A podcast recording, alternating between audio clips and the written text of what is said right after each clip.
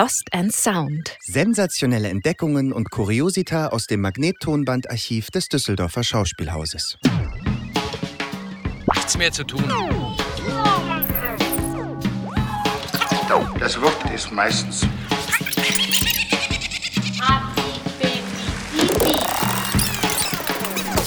Folge 10 Lady Lazarus. Herzlich willkommen, liebes Publikum, zu einer neuen Folge von Lost and Sound aus dem Düsseldorfer Schauspielhaus. Mein Name ist André Kaczmarczyk, ich bin Ensemblemitglied hier in Düsseldorf und mit mir im Studio ist meine Kollegin aus der Dramaturgie, Janine Ortis. Grüß dich, André. Heute dreht es sich um Sylvia Plath, die amerikanische Autorin. Am Düsseldorfer Schauspielhaus hatte am 17. Februar 1995 ein Theaterabend Premiere mit dem Titel Ich kann es besonders schön. Ein Theaterabend nach dem Roman Die Glasglocke mit Michaela Steiger. Und eben diese ist heute unser Gast. Hallo Michaela. Hallo ihr beiden. Grüß dich, mich. hallo. hallo. Du bist uns aus München zugeschaltet. Genau. Mhm. Ja, wo beginnen bei dieser außergewöhnlichen Schriftstellerin? Vielleicht damit, wie kamst du denn zu diesem Abend? Wie kam es zu dieser Arbeit? Ich habe dieses Buch gelesen, da muss ich so ungefähr Anfang 20 gewesen sein. Ich weiß noch genau, wo das war, in einem Sommerferien. Ich lag im Gras und habe dieses Buch einfach nicht mehr aus der Hand gelegt und konnte es nicht glauben, die schreibt ja von mir oder das bin ja ich, das ist meine Stimme. Das war wirklich für mich eine der wichtigsten Lektüren und ich hatte dieses Buch seitdem immer so im Gepäck und mein erstes Engagement hat mich dann nach nach Basel geführt, ans Theater Basel, unter der Intendanz von Frank Baumbauer. Und wir hatten eine Regieassistentin, mit der ich befreundet war, die Barbara Frei, die man ja inzwischen kennt. Und da habe ich sie irgendwann eines Tages mal gefragt, ob sie Lust hat, mit mir einen Abend über die Glasglocke zu machen. Es gab diesen Rahmen Nachtcafé, wo sich Assistenten ausprobieren können. Und in dem Rahmen haben wir dann eine Fassung aus dem Roman gemacht und einen richtigen Theaterabend, also der gespielt war, der jetzt keine Lesung war, geprobt. Und als wir den dann aufgeführt hatten in diesem Rahmen von dem Nachtcafé, war der Intendant drinnen und sagte dann danach zu uns, ja, aber das ist ja überhaupt kein Nachtcafé, das ist ja eine ganze Inszenierung und hat uns dann angeboten, das in den Spielplan aufzunehmen, was natürlich für uns ganz großartig war. Und ja, das war einfach im Nachhinein muss ich sagen, eine der wichtigsten Theaterarbeiten, die ich hier gemacht habe, weil die Chance, ein Thema selber zu wählen, sich auszusuchen, mit wem man arbeitet und das auch noch selbst mitzugestalten, also ein Herzensprojekt, das hat man ja ganz selten so am Theater, also dass man das auch wirklich alles selber initiieren kann. Und als ihr mich gefragt habt wegen diesem Podcast, ich bin in diese Welt wieder eingetaucht und habe gemerkt, das ist immer noch was, was mich extrem berührt und beschäftigt. Barbara Frei wurde dann Regisseurin und schließlich Intendantin. Wie ist der Weg für dich weitergegangen und wie ist vor allen Dingen dieser Abend dann ans Düsseldorfer Schauspielhaus gekommen? Meine Anfängerzeit fünf Jahre am Theater Basel, was eine extrem glückliche Zeit war. Wilfried Schulz war da unser Chefdramaturg. Nach diesen fünf Jahren bin ich ans Düsseldorfer Schauspielhaus und mit Barbara war ich sehr eng befreundet und wir haben das eigentlich immer im Auge gehabt, diesen Abend weiter spielen zu können. Und das Tolle war, dass uns das angeboten wurde, dass wir das hier im kleinen Haus wieder aufnehmen konnten. Und da habe ich das dann auch zwei Spielzeiten lang gespielt. Und dann ging es sogar noch weiter an die Berliner Volksbühne. Da hatten wir auch noch im dritten Stock ich weiß nicht, wie viele Vorstellungen, auf jeden Fall wurde das da auch noch gespielt. Das heißt, der Abend hat dich einige Jahre begleitet. Der hat mich einige Jahre begleitet und mein Wunsch, den weiter zu spielen, hatte ich immer. Und das Problem war, das war eigentlich von Anfang an das Problem mit den Rechten, weil die Erben von Silvia Plath sehr schwierig sind, was Rechte überhaupt betrifft. Wobei es für mich immer noch irgendwo im Hintergrund der Glaube ist, dass ich das irgendwann wieder spiele, natürlich auf eine andere Weise, weil ich jetzt 30 Jahre, 30 Jahre, bald 30 Jahre älter bin. Aber das kann ja natürlich auch was Spannendes sein, da nochmal irgendwie anders draufzuschauen. Das heißt, damals, als du es gespielt hast, warst du im selben Alter wie die Protagonistin des Romans. Ja. Oder vielleicht ein, ein paar Jahre älter. Esther Greenwood ist ja 19. Sie beschreibt die Zeit ihres ersten Selbstmordversuchs, da war sie 19. Und ich war so 27, als ich das gespielt habe. Und sie hat sich mit 30 das Leben genommen. Genau. Vielleicht geben wir mal ein paar Eckdaten der Biografie von Sylvia Plath, dass unsere ZuhörerInnen ein bisschen ranrücken, vielleicht an sie als Person und dann natürlich damit auch an die Glasglocke, dem Roman, auf dem euer Theaterabend ja stand. Sylvia Plath wurde 1932 in Massachusetts geboren und ihre Eltern waren Einwanderer. Ihr Vater, Otto Plath, war Biologieprofessor in Boston und er hat in Harvard über Hummeln promoviert. The Bumblebees and Their Ways hieß seine Dissertation und er hat dann seine erste Professur in Boston bekommen und hat dort eine Tochter österreichischer Einwanderer geheiratet, Aurelia Schober. Silvia war ihr erstes Kind und sie hat noch einen zweieinhalb Jahre jüngeren Bruder. Das war also die Familie Plath. Und das einschneidende Erlebnis in Silvias Kindheit ist sicherlich der Tod des Vaters. Er stirbt unter schrecklichen Umständen, als sie gerade mal acht Jahre alt ist. Und zwar schiebt er es sehr lange vor sich her, zum Arzt zu gehen. Und als er dann schließlich geht, wird bei ihm eine schwere Diabetes festgestellt. Sein Bein muss amputiert werden, aber das kann den Verlauf der Krankheit auch nicht mehr aufhalten. Und er stirbt dann wenige Monate später. Sylvia hat sich in der Schule extrem bemüht, hat dann auch für das angesehene Smith College ein Begabtenstipendium erhalten. Sie hat sich in der Schülerzeitung betätigt, sie war sportlich, sie hat von Anfang an ja, seit sie schreiben kann, kann man sagen, und speziell auch ausgelöst durch den Tod des Vaters, Gedichte geschrieben und Tagebuch geschrieben. Und zwar auch bis zu ihrem Tod. Der Tod des Vaters und das daraus resultierende schwierige Verhältnis zur Mutter haben ihre Jugend geprägt, denn der Vater hatte keine Lebensversicherung abgeschlossen und seine Krankenhauskosten und das Begräbnis hatten die Ersparnisse der kleinen Familie aufgefressen und die Mutter war eine, die sich immer für ihre Kinder aufgeopfert hat, die aber natürlich auch diesen Leistungsgedanken Sylvia extrem mit auf den Weg gegeben hat. In ihren Tagebüchern taucht eine Wendung immer mal wieder auf, die heißt Success or Death, also Erfolg oder Tod. Und das hat sie sich wirklich zu Herzen genommen. Und sie ist aber auch eine sehr beharrliche Person gewesen, die mit Niederlagen umgehen konnte. Sie hat allein bei der Zeitschrift Mademoiselle, bevor sie da veröffentlicht wurde, und bei dem Magazin Seventeen um die 40 Kurzgeschichten eingereicht, bis dann endlich eine angenommen und veröffentlicht wurde und bis sie bei der Mademoiselle ja eine Art Praktikum gewonnen hat. Sie durfte nämlich für einen Monat nach New York und dort als Gastredakteurin bei der Mademoiselle arbeiten, an der sogenannten College-Ausgabe. Und das ist eben auch, was sie im ersten Teil des Romans beschreibt. Sie rechnet sich aus, dass sie nach diesem New York-Aufenthalt einen angesehenen Sommerkurs im kreativen Schreiben bei einem Autor namens Frank O'Connor belegen kann. Dafür hatte sie sich nämlich beworben und dann kommt sie nach Hause und erhält einen Absagebrief. Und das war so wie das Zünglein an der Waage, was ihre ohnehin schon angelegten Depressionen und Stimmungsschwankungen haben kippen lassen. Sie hat den, den Sommer bei ihrer Mutter im Bostoner Vorort verbracht und begeht dort ihren ersten Suizidversuch. Sie versucht sich zu ertränken. Als das nicht gelingt, auch das beschreibt sie genauso im Roman, begeht sie einen zweiten Suizidversuch und zwar nimmt sie Schlaftabletten, ein Glas Wasser und zieht sich damit in den Keller des Familienhauses zurück und dort gibt es eine Art ja, im Englischen sagt man Crawl Space. Das war so ein toter Winkel im Keller, wo wirklich im Erdreich ein Hohlraum war. Da sollte scheinbar eine Terrasse gebaut werden, was dann nicht ausgeführt wurde. Und der war einfach nur durch ein paar Bretter zugestellt, dieser Hohlraum. Und da hat sie sich hinter zurückgezogen, die Bretter wieder vorgemacht und dann eben die Schlaftabletten genommen. Und die Mutter hat sie dann erst sehr viel später gefunden, weil sie scheinbar im Sterben gewimmert hat. Und dann konnte sie eben noch gerettet werden. Was dann folgte, war ein mehrmonatiger Aufenthalt in der Psychiatrie. Gott sei Dank war es eine einigermaßen, zumindest für die Verhältnisse der Zeit, gute Klinik.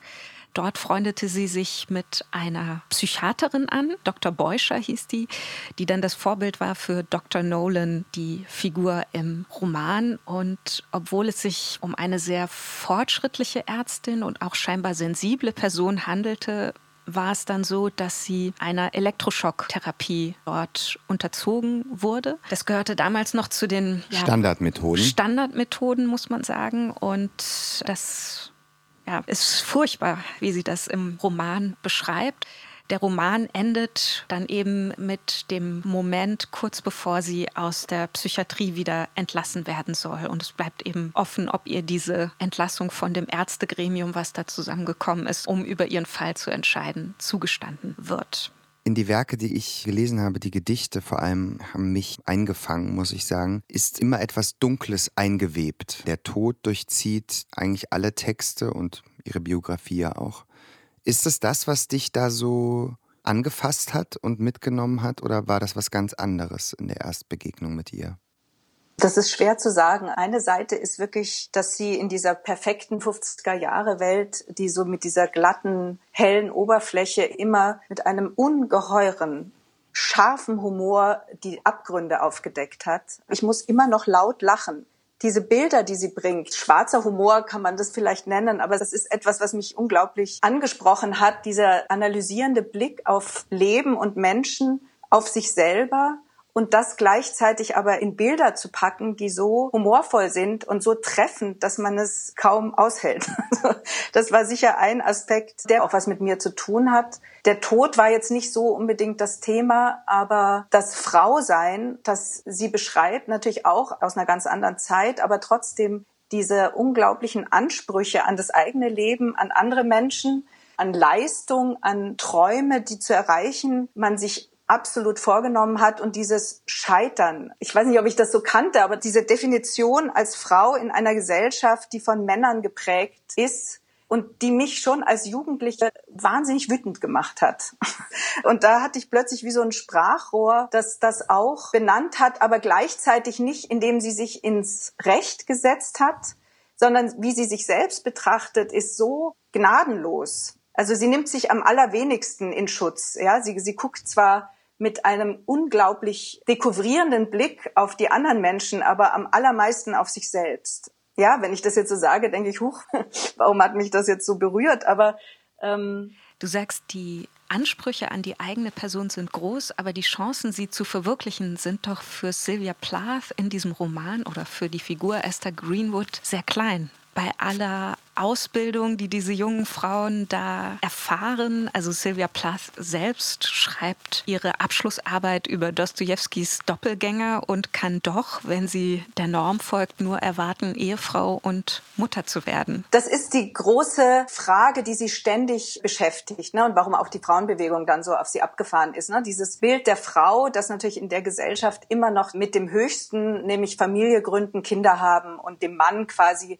den Boden bereiten für seine Karriere. Das war natürlich das, wo man hingedrängt wurde. Gleichzeitig war sie so hyperintelligent. Sie hat nur Einser geschrieben, sie hat Stipendien bekommen und hatte eigentlich die besten Voraussetzungen, wirklich eine Karriere zu starten, auch wenn sie aus armen Verhältnissen kam. Und das, was sie da beschreibt in New York, dieses Volontariat bei Mademoiselle, wo sie eigentlich an dem Punkt war, wo sie immer hin wollte. Und dann merkt, dass sie immer mehr entgleist da drinnen. Also, dass sie quasi in diesem Erfüllung der Träume mit sich selbst konfrontiert wird und an sich selbst immer mehr zerbricht. Dass sie sich immer misst mit diesen ganzen oberflächlichen Mädchen um sie herum, die einfach das Leben genießen und, und mit Männern ausgehen und sie, sie beschreibt einfach ihre verunglückten Versuchen mit Männern. Also für sie war das Wichtigste, entjungfert zu werden, weil sie hatte das Gefühl, wenn man entjungfert ist, dann ist man auf der Seite von den Menschen, die was erlebt hat und dann ist ein ganz neues Leben. Also Erotik spielt bei Silvia Plath eine extreme Rolle. Auch in ihren Tagebüchern merkt man, dass das etwas, wo sie immer explizit drüber schreibt, dass sie einerseits mit diesen Männerbegegnungen auf diese Seite kommen wollte. Ich bin jetzt quasi eine richtige Frau und gleichzeitig aber diese Männer anguckt und sagt, das, also das geht,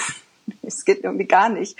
Es gibt auch diese Stelle, wo wo dieser Buddy Willard ihr sagt, hast du schon mal einen Mann gesehen? Und in der Art, wie er das sagte, wusste ich, er meinte nicht irgendeinen Mann, sondern einen nackten Mann. Nein, sagte ich, nur Skulpturen. Naja, dann musst du dich jetzt mal mich ansehen. dann guckt sie ihn an, wie er seine Hose auszieht und dann eine Unterhose auszieht, die so etwas Ähnlichem aus einem Nylon-Fischnetz war. Er sagt, die sind kühl und meine Mutter sagt, sie lassen sich leicht waschen. Und dann stand er einfach vor mir. Das Einzige, woran ich denken konnte, war Truthahn Hals und Truthahn Magen. Und ich mhm. war sehr deprimiert. Das, das ist gut zusammengefasst, was die meisten Leute im Anblick der Tatsachen ja. denken. Aber dass sie das so sagt in einer Zeit der 50er, ja, das muss man sich vorstellen, unglaublich. oder? Vor allem Truthahn Magen. Boah. Oder diese Unterhose, die auch so was wie einem Nylonfischnetz war. Luftig und lassen sich gut waschen, sagt Mami. Diese Zerrissenheit ist, obwohl wir in einer ganz anderen Zeit leben, seltsamerweise immer noch auf eine Art aktuell, ja? Ja, wir reden ja auch von der Glasdecke, die Frauen nicht durchstoßen können. Sie hat ja dann doziert und sie hatte auch Erfolge, aber sie hat trotzdem ihrem Ehemann, der schon ein bisschen etablierter war als Dichter, obwohl sie wahnsinnig ehrgeizig war, trotzdem war das in ihr zu sagen, ja, der Mann also ihm nicht den Boden zu bereiten, aber trotzdem die gute Ehefrau zu sein. Sie hat immer gesagt, vor 7.30 Uhr kann sie da an die Schreibmaschine und da möchte sie ein Gedicht fertig kriegen, bevor die Kinder aufwachen. Na, das ist aber gnädig von ihrem Gemahl. An dieser Stelle sollten wir vielleicht nachreichen, dass Sylvia Plath nach ihrem Aufenthalt in der Psychiatrie es tatsächlich geschafft hat, innerhalb kürzester Zeit ihren Abschluss zu machen und ein Fulbright-Stipendium zu erlangen. Und mit diesem Stipendium ist sie an die Cambridge-Universität gegangen, wo sie halt nicht nur studiert, sondern auch ihren zukünftigen Mann kennengelernt hat. Ted Hughes, der war wenige Jahre älter als sie, aber bereits ein etablierter Dichter. Und die beiden haben dann heimlich geheiratet, sind zusammengezogen, nachdem die Beziehung offiziell gemacht werden konnte und haben relativ schnell zwei Kinder zusammenbekommen. Und sie konnten tatsächlich von ihrer Schriftstellerei leben, haben dann abwechselnd in London, in einem Vorort von London und in Boston gelebt. Aber die Stimmungsschwankungen und Depressionen haben Plath weiterhin verfolgt und das Ganze ist dann eskaliert, als ihr Mann eine Affäre begonnen hat, über die die Ehe zerbrach. Und das war zur selben Zeit, als der Roman Die Glasglocke dann auch erschien. Und nur vier Wochen nach Erscheinen des Romans hat sich Sylvia Plath dann das Leben genommen. Und zwar in dem gemeinsamen Haus nahe London. Hat sie Schlafmittel geschluckt, die Küche mit Handtüchern abgedichtet, den Gashahn des Herdes aufgedreht und den Kopf in den Backofen gelegt. Und das alles, während ihre Kinder in den Zimmern des oberen Stockwerks schliefen. Und ihr Ruhm kam erst posthum, als nämlich die Glasglocke auch in den USA veröffentlicht wurde und dann von der Frauenrechtsbewegung entdeckt und weitergetragen wurde. Dieses Frau sein wollen, alles sein wollen und sich für nichts fähig fühlen. Es ist auch witzig, es gibt in dem Roman diesen einen Abschnitt, wo sie sagt, sie sieht sich in einem Feigenbaum sitzen und Überall sind dicke, fette Feigen und die eine Feige ist eine berühmte Schriftstellerin, die andere eine Professorin, die dritte eine Archäologin in Afrika, die vierte eine gute Ehefrau. Also das will sie alles sein. Und je länger sie in diesem Feigenbaum sitzt und überlegt, welche Feige nehme ich mir denn, werden die alle schrumpelig und fallen runter und zum Schluss ist irgendwie gar nichts mehr da.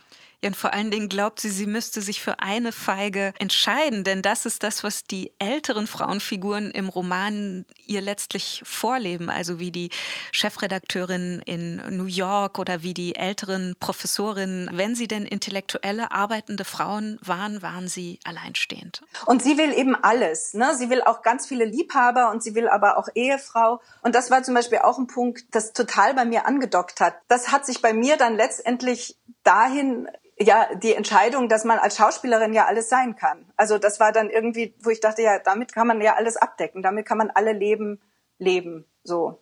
Aber dieses Gefühl, das sie da beschreibt, konnte ich total nachvollziehen. Apropos Träume, es gibt ja sicherlich noch eine bemerkenswerte Verbindung zwischen Esther Greenwood und dir. Du bist ja auch als junge Frau nach New York gegangen und hast dort studiert. Ich meine, das hängt ja auch irgendwie zusammen, oder? Im selben Alter bin ich da gelandet, ja. Und hast du auch in einem Hotel für Damen gewohnt oder wie war das? Nee. Ich meine, das waren doch die wilden 80er. Das waren die wilden 80er und ich muss sagen, ich habe irgendwann diese autobiografische Roman von Patti Smith gelesen, von ihrem Leben mit Robert Mapplethorpe in New York. Just Kids, sehr zu empfehlen. Und ich habe das gelesen und dachte so, das gibt's ja jetzt nicht. Das ist ja die gleiche Zeit und der gleiche Ort, wo ich war, nämlich das East Village, wo ich gewohnt habe. Sie beschreibt die gleichen Clubs, in die ich gegangen bin. Lounge Lizards, David Byrne und Anfänge von Madonna und so. Das war unsere Nachbarschaft. Also ich war quasi genau da, wo das Leben so abgegangen ist und habe das alles mitgenommen, ohne eigentlich mir klar zu werden, was für eine geile Zeit das war. Das war die wildeste Zeit in New York, wo unglaublich viele Künstler sich in diesem Ort, also gerade East Village, aufgehalten haben. Und das war für mich eine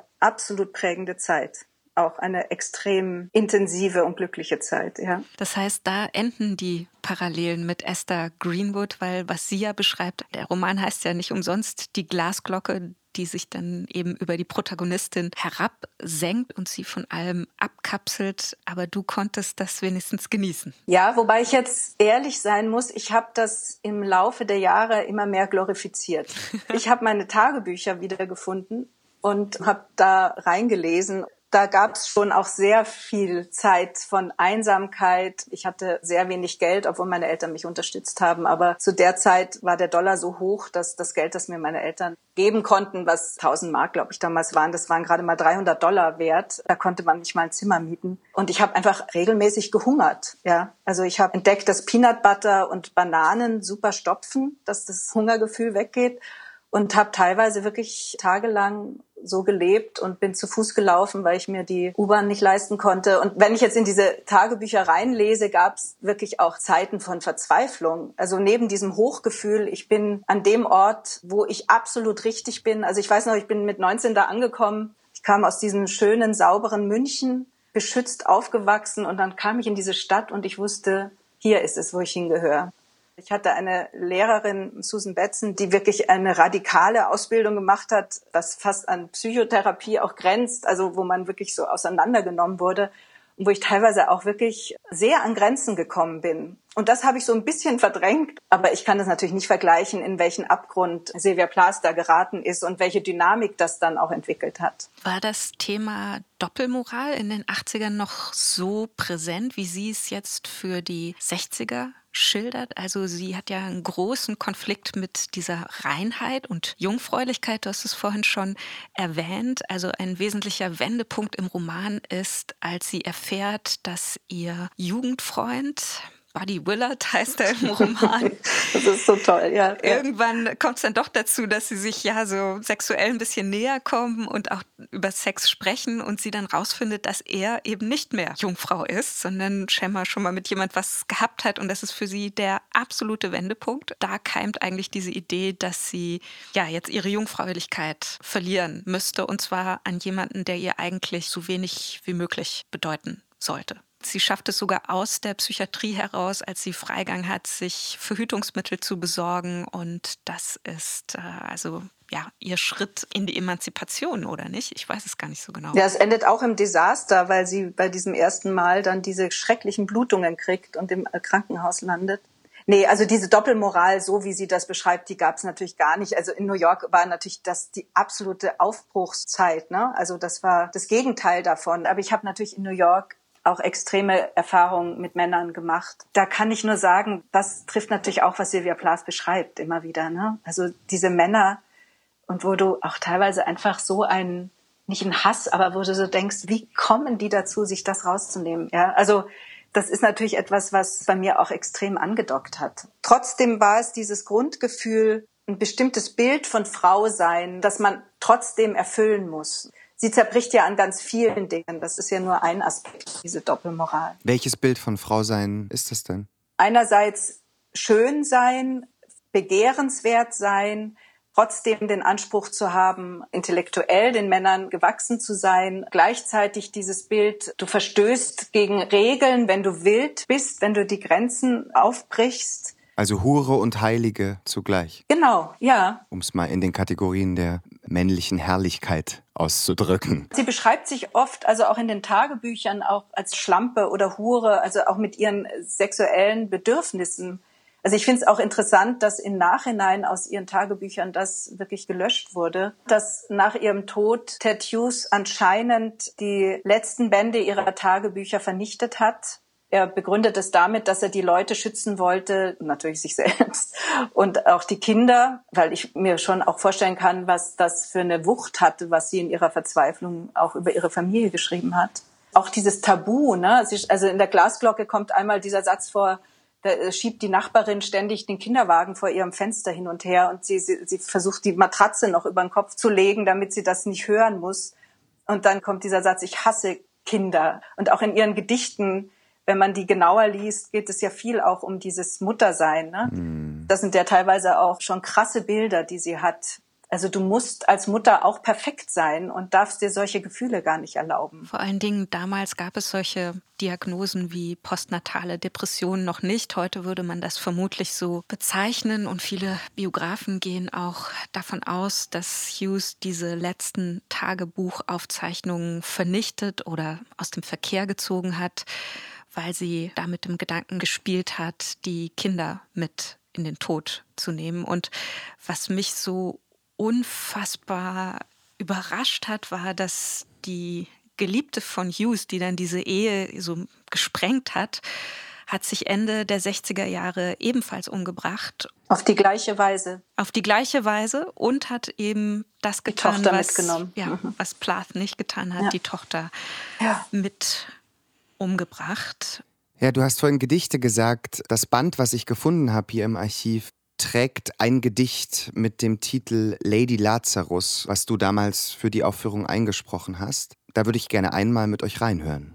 Gerne. Band ab. Ich habe es wieder gekonnt. Einmal jedes Jahrzehnt bringe ich es fertig. Eine Art wandelndes Wunder.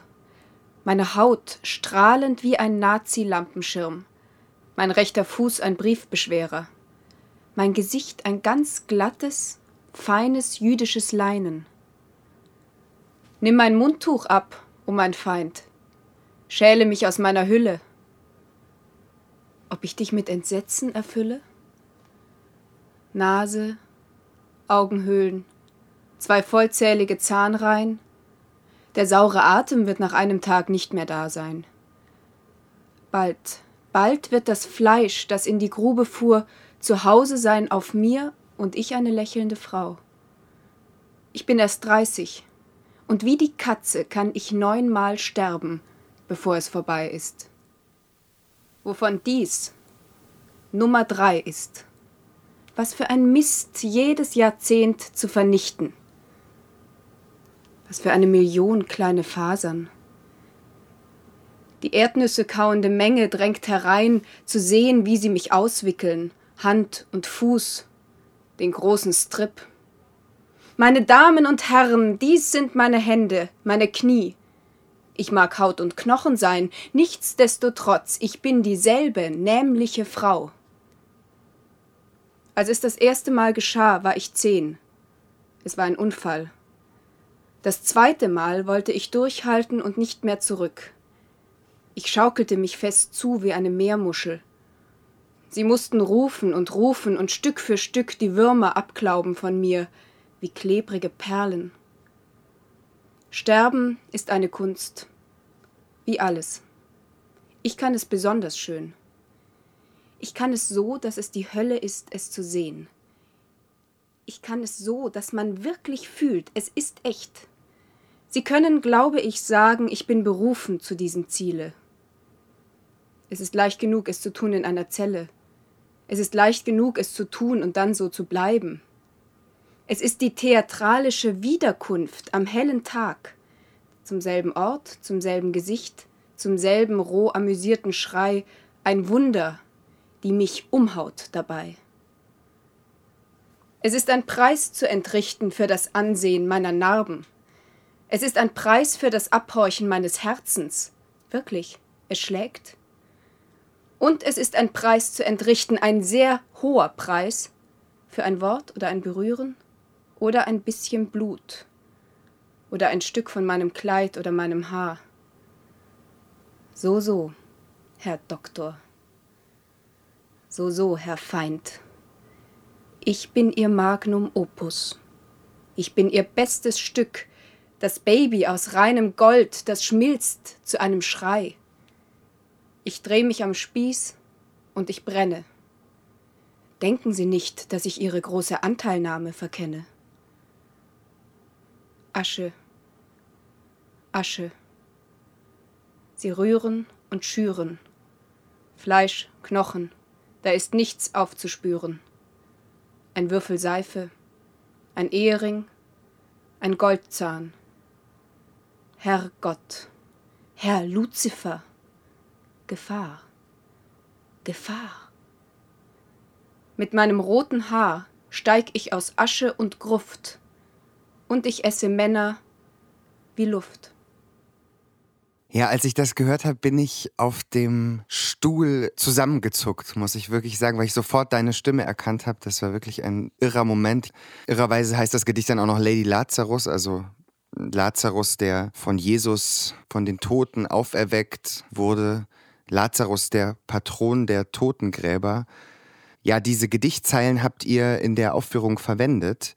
Ich habe die jetzt für diese Folge zusammengeschnitten. Die waren eigentlich getrennt auf der Aufnahme. Ich frage mich da, wie hat diese Aufführung ausgesehen?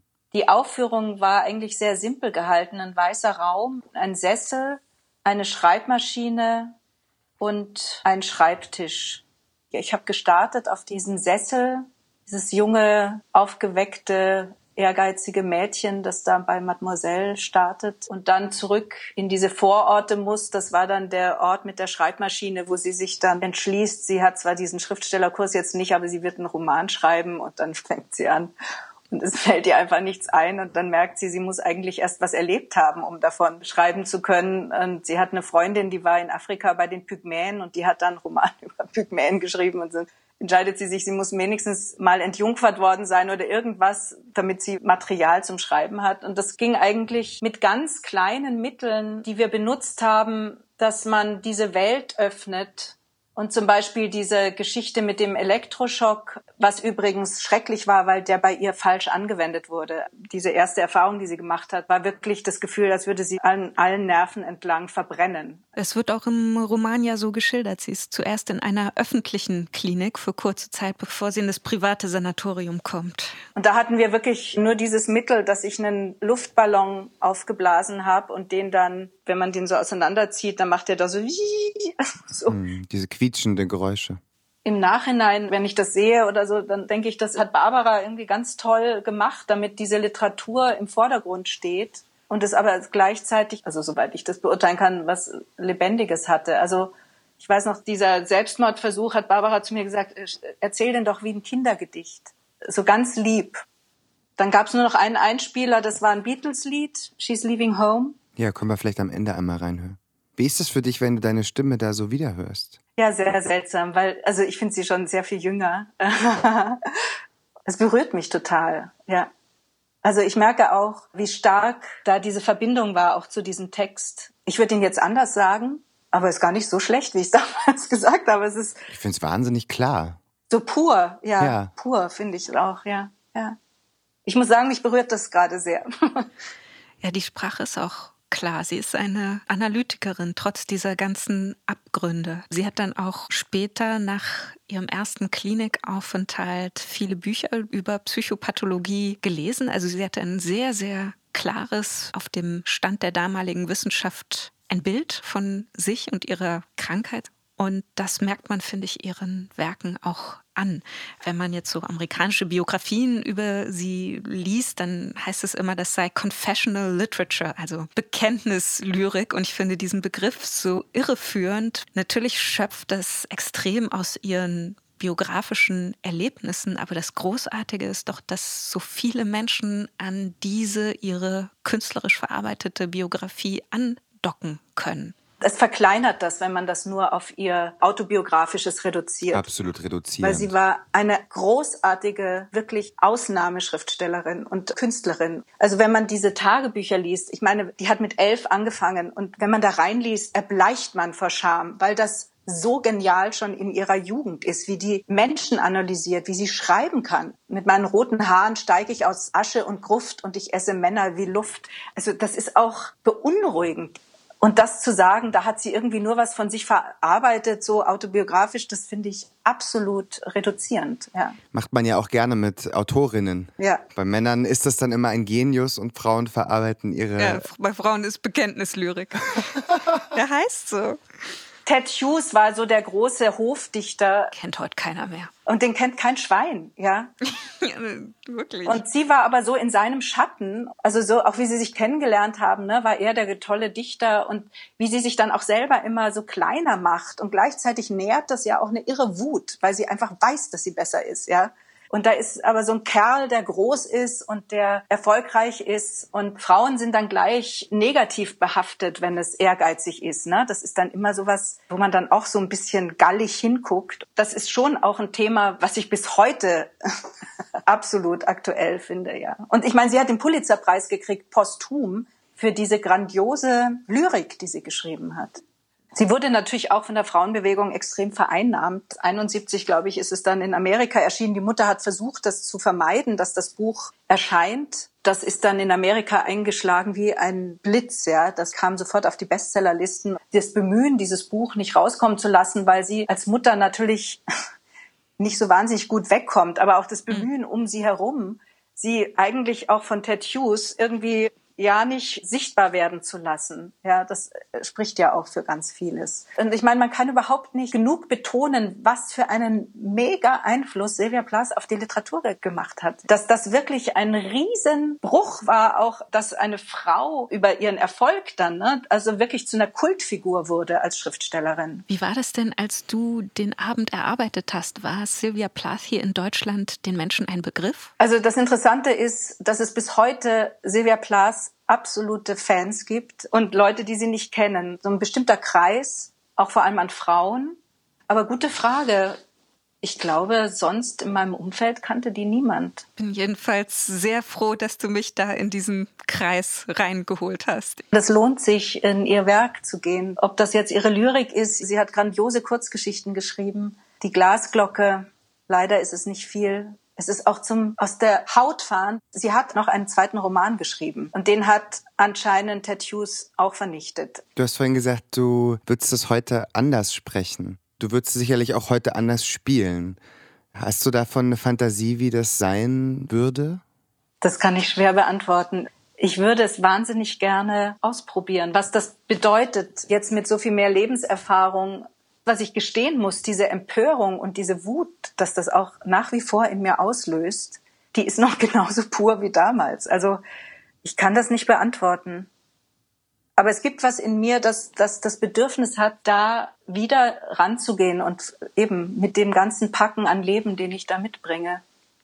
Das Irre ist, ich kann es immer noch auswendig. Ich meine, das ist fast 30 Jahre her. Ich kann es noch auswendig den ganzen Abend. Kannst du uns eine Passage zitieren? Spontan, die dir durch den Kopf rauscht?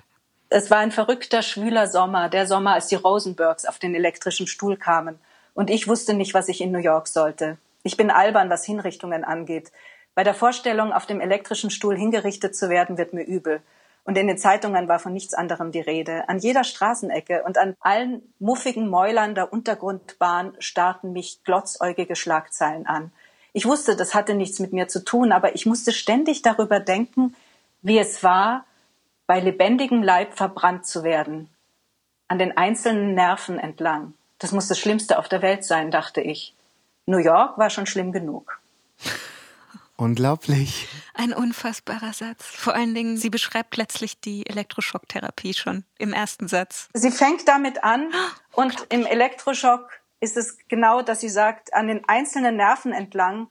Und dann sagt sie, was habe ich nur Schreckliches getan, dass man mir das antut. Und es ist ein theatraler Text. Es ist ja fast wie ein Monolog geschrieben, dadurch, dass es in der Ich-Form formuliert ist. War das ein dankbarer Text für dich? Ja, total. Man kann den so direkt sprechen. Ich merke es auch jetzt, wenn ich das sage. Es ist, als würde ich reden. Und trotzdem ist es Literatur.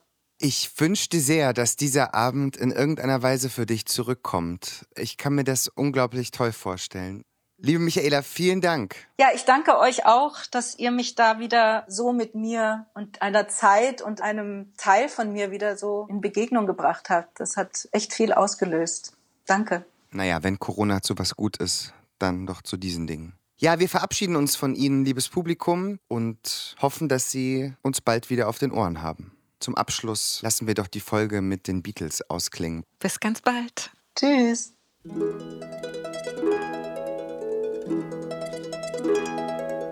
Wednesday morning at five o'clock as the day begins.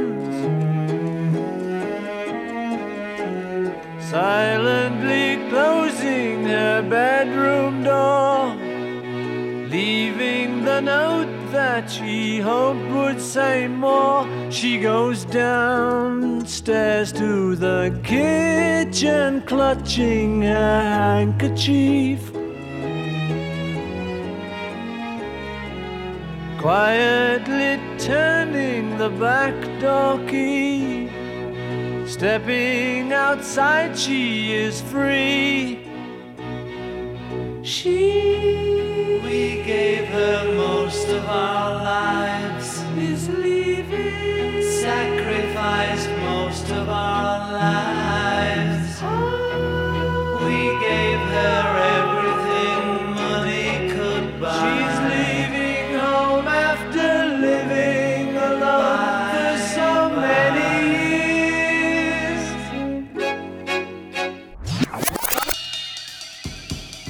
Sie hörten Lost and Sound, sensationelle Entdeckungen und Kuriosita aus dem Magnettonbandarchiv des Düsseldorfer Schauspielhauses. Folge 10 Lady Lazarus. Von und mit Janine Ortis und André Kaczmarczyk. Als Gast Michaela Steiger. Ton Gerald Steuler, Recherche Arina Nestjeva. Eine Produktion des Düsseldorfer Schauspielhauses Februar 2021 mit freundlicher Unterstützung des Theatermuseums Düsseldorf.